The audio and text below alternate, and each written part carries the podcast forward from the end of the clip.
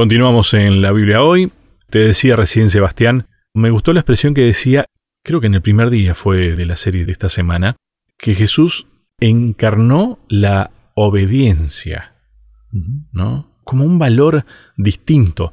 Viste que muchas veces cuando nosotros hablamos de la encarnación, tal vez nos quedamos con la idea de como que hay un cambio ahí de naturaleza, de pasó a ser algo físico, Dios, ¿no? Y en este caso estamos hablando de que Jesús, Dios hecho hombre, Emanuel, Dios con nosotros, no quedó solamente en esa figura, fue obediente. O sea, en su carne fue obediente, por así decirlo, tratando de entenderlo un poco más. Me gustó mucho esa idea porque fue una obediencia perfecta que también hace que las condiciones en las que se puede hablar de este pacto o esta parte del pacto son mejores. Y qué bueno es que un humano, porque Jesús fue humano, lo es, sin ningún tipo de ayuda más que la que yo puedo recibir, haya demostrado que, se podía cumplir con esto que, Satanás vino a decir, no, no, esto es imposible. Entonces, esto también me da una, cierta tranquilidad y es un ejemplo. y en un país como Argentina y en una zona como Latinoamérica donde es difícil encontrar en los líderes ejemplos, porque vos podés seguir a alguien y generar cierto amor, cierta cuestión afectiva hacia alguien que no conoces en, persona, pero lo seguís, pero en algún momento te sentís defraudado, defraudada. En periodismo, en momento, que se dice, eh, nadie soporta el archivo. Nadie, nadie, nadie, nadie, nadie. Porque siempre hay algo que vos, uh, mira, parecía tan bueno, pero, pero encontrar que hay un ser humano que sí lo logró. Realmente a uno le da la sensación de que si él pudo, yo tomando su ejemplo también puedo, con su ayuda también puedo. Y es esto precisamente de lo que habla este nuevo pacto renovado, que no es nuevo, es renovado y es el mismo pacto. Y dice Hebreos 8, versículo 10 y versículo 11 y 12 dice, Este es el pacto que después de aquel tiempo haré con la casa de Israel, dice el Señor. Pondré mis leyes en su mente y las escribiré en su corazón. Yo seré su Dios y ellos serán mi pueblo. Y ya no tendrá nadie que enseñar a su prójimo, ni dirá nadie a su hermano, conoce al Señor, porque todos, desde el más pequeño hasta el más grande, me conocerán. Mm. Yo les perdonaré sus iniquidades y nunca más me acordaré de sus pecados. Al llamar nuevo a este pacto, ha declarado obsoleto al anterior y lo que se vuelve obsoleto y envejece ya está por desaparecer, dice el libro de, Hebreos. Pero acá hay una palabra que es la que se usa, que es Hadash. Que Hadash es una palabra que algunas veces se utiliza como nuevo, pero no significa solo nuevo. Hadash también significa renovado. Y quienes hemos disfrutado de algo que ha sido renovado, bueno, yo no vi la radio de la universidad cómo quedó después de su renovación. No la vi en persona, la vi en fotos, pero me dio una alegría muy grande y la renovación fue tal que parece otra radio. Y entonces, qué lindo que debe ser ir a, trabajar a, tu trabajo renovado, a que los ambientes estén renovados, a que la disposición esté cambiada y te permita ahora trabajar con mayor libertad, con mayor comodidad. La renovación, y no estoy hablando de que se cambió la radio, la radio sigue siendo la misma, pero se la renovó. Y esto de renovar está muy bueno porque te permite reorganizar un montón de cuestiones. Y Cristo vino a renovar el pacto, a reorganizar algunas cuestiones, pero no lo cambió, no lo alteró, sigue siendo el mismo negocio, digamos, ¿no? Sigue siendo la misma transacción. Él se ofrece, Él es el Cordero, yo soy el pecador, pido perdón por Él y gracias a su muerte yo tengo la salvación. Sí. Eh, vos sabés que cuando trataba de, ver con qué figura eh, comparar este término, lo primero que pensé es en, un modelo de auto. A ver, es el mismo auto, pero está renovado, es modelo tal, pero no podés decir que es otro auto. Este, con esto de que decías de la radio, vos sabés que a mí me toca escribir muchas veces, en, general, ¿no? lo que es la artística, los cortes, los mensajes que, que se emiten por la radio acá de la universidad. Y en esta etapa de cambio, justamente, una de las cosas que trataba de plasmar es esa idea. Somos la misma radio, pero somos nueva radio también. Eh, es más, el eslogan pasó a ser un nuevo aire, pero es el mismo aire. No es que tenemos otro aire. Compartimos el mismo aire. Entonces, creo que acá en, eso está plasmado esto de la renovación también de la que estamos hablando del pacto, ¿no?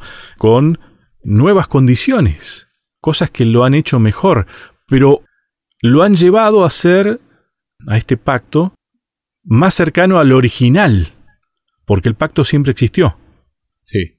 Y esto de, llevar el pacto en el corazón, de mm. tenerlo en la mente, es algo que venía a revolucionar, porque ellos estaban acostumbrados a tener objetos por la idolatría que habían soportado durante tantos años en Egipto. Estaban que tenía su función. Claro, y de hecho Dios, utilizando este método tan pedagógico les permitió construir el tabernáculo con un simbolismo y hasta, claro, el grado estaba en no idolatrar los elementos del tabernáculo, sino al Dios del tabernáculo. Era muy finita la, línea. A nosotros nos pasa lo mismo, muchas veces idolatramos el templo al que asistimos y nos olvidamos del Dios que realmente nos permite congregarnos en el templo. Entonces, cuando uno escucha este libro de Hebreos al apóstol Pablo, inspirándose, leyendo, conociendo lo que Jeremías había hablado del nuevo pacto, es innegable que aquí él te viene a explicar, mira, este es el nuevo pacto. Acá ya se cumplió todo. Acá Cristo ya vino a demostrar que Él era el Cordero de Dios que quitaba el pecado del mundo. Ya no tiene sentido lo que hacíamos antes porque ya Cristo vino a, a renovar y qué bueno que es esto, ¿no? Porque en la renovación, como decís vos, yo he mirado programas de televisión cuando te agarran un auto viejito y te lo renuevan completamente oh, y el dueño muchas veces no se enteraba de esto y cuando lo encuentran nuevo al auto, algunos se largan a llorar, se emocionan. Cristo vino a hacer esto, vino a renovar nuestra vida y a, darle una interpretación correcta. Y esto es, es fantástico. Y él vino a ser, y esta es la palabra clave, mediador. Claro, nosotros tenemos la palabra mediador como una persona que está en el medio. ¿no? Entre dos partes está en el medio. Ahí está nuevamente lo que decíamos hoy del valor de las palabras, ¿no?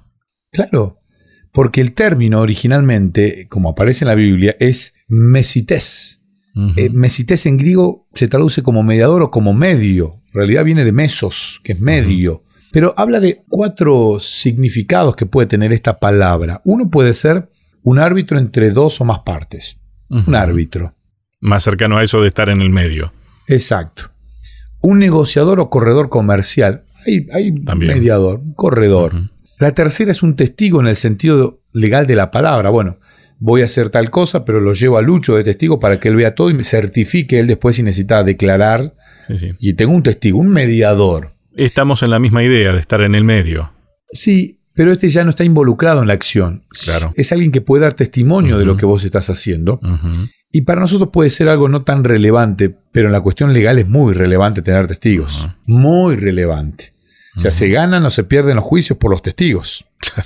Son los testigos los que terminan generando el veredicto de culpable o, inocente. Entonces, ahí la palabra mediador, de tener a Cristo como un, testigo y que tiene ya otro valor, un poquito más interesante y más parecida a la que realmente Pablo quiso darle cuando escribe el libro de Hebreos.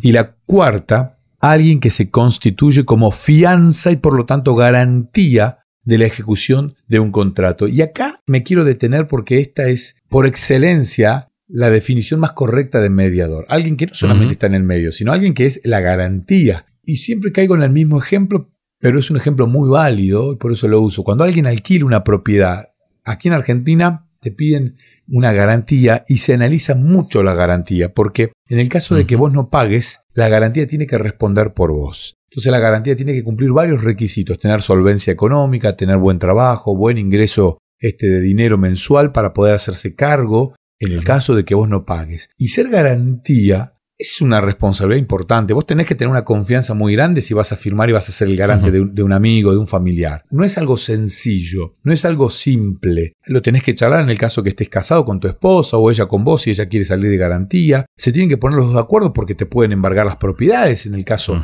de que el otro no cumpla. Y esa es la función de Cristo como mediador. Él siendo la garantía del pacto, Él ofreciéndose a pagar lo que vos no podés pagar de ninguna manera. Y es ahí donde el mediador toma un valor realmente importante. En esta visión de Cristo vino a morir por mí y ser la garantía. Él quiere resolver todo, pero además ofrece su propia muerte como pagaré para que yo pueda tener la posibilidad del cielo. Creo que esta es la clave o la palabra clave que podemos encontrar a partir de esto entender lo que se está queriendo decir con esta idea de nuevo pacto de renovado, ¿no? Este pacto tiene garantía. Sí. Está cumplida la garantía. Cumplió la función de garantía. Porque nosotros no podemos pagar. No, imposible, imposible que paguemos. Y además tiene otro detalle que no es menor, para el pueblo hebreo a quien se le escribió esta carta, el mayor de los mediadores era Moisés. Ellos veían a Moisés como el gran mediador, por encima de, de, Abraham, por encima del rey David. Moisés era el libertador, era el mediador que tuvo Dios para comunicarse. A Moisés le dio la ley. O sea, Moisés fue, ellos sabían que Moisés está en el cielo, entonces este mediador es un mediador, wow, importante en su vida, en su historia. Pero la Biblia dice, analizando el libro de Hebreos, que este mediador es mayor que Moisés. Porque cuando habla de Moisés dice que el rostro de Moisés reflejaba la gloria de Dios y Jesús es la gloria de Dios. Cuando dicen que Moisés habló cara a cara con Dios, Jesús es la voz de Dios que Moisés escuchó. Tal cual. Entonces, wow, pará, si yo lo quería a Moisés porque Moisés era, wow, el mediador. Ahora Jesús es, es mucho más que este mediador. Y ahí es donde yo tengo que aceptar esto, porque no hay cómo discutir esto, decir, wow, Jesús entregó su vida para que yo pueda tener la opción de seguir charlando con Dios y renegociando y aceptando día a día el pacto que Él realiza conmigo para poder ir al cielo a vivir por la eternidad. Sigamos hablando de este tema, porque creo que esa palabra es la que genera justamente el entendimiento nuevo que necesitamos tener de qué significa esto del nuevo pacto. Eh, hacemos una nueva pausa. Ya continuamos. ¿Querés que hablemos un poco más de estos temas? Me encontrás en las redes sociales, en Facebook como Sebastián Martínez, en Instagram como Pastor Sebastián Martínez. Te espero.